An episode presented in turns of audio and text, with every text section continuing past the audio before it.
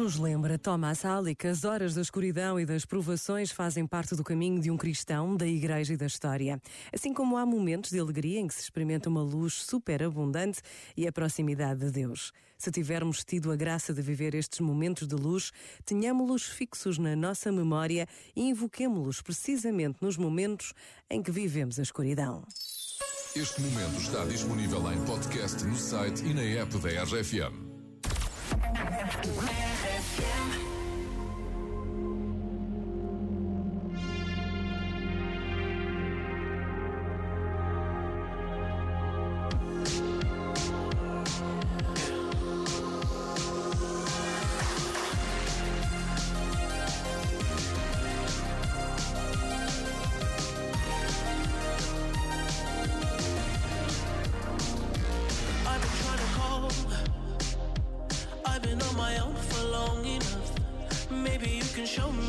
how to love. Maybe I'm going through a drought. You don't even have to do too much. You can turn me on with just a touch, baby. I look around Sin City's cold and empty. No one's around to judge me. I can see clearly when you're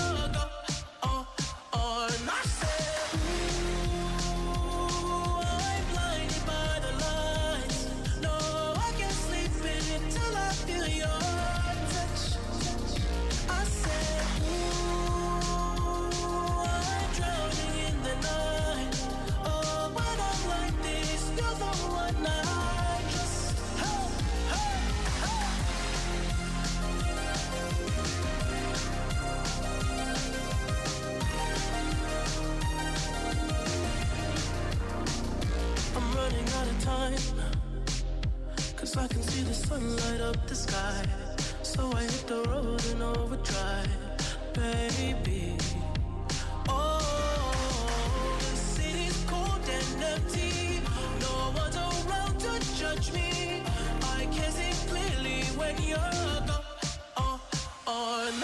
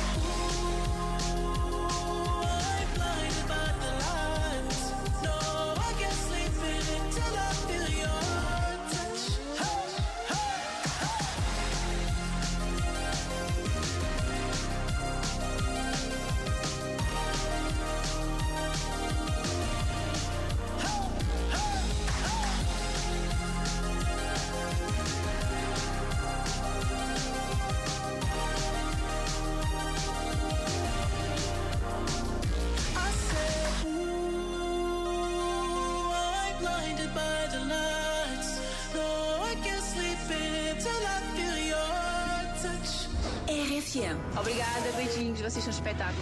RFM. Toca pessoas. I sit and wait. There's an angel contemplate my fate.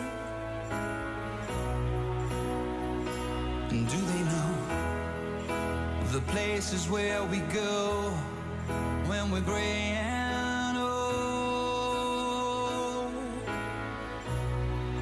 Cause I have been told that salvation lets their wings unfold.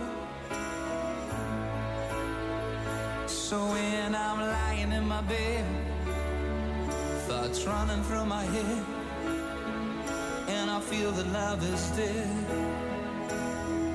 I'm loving angels instead.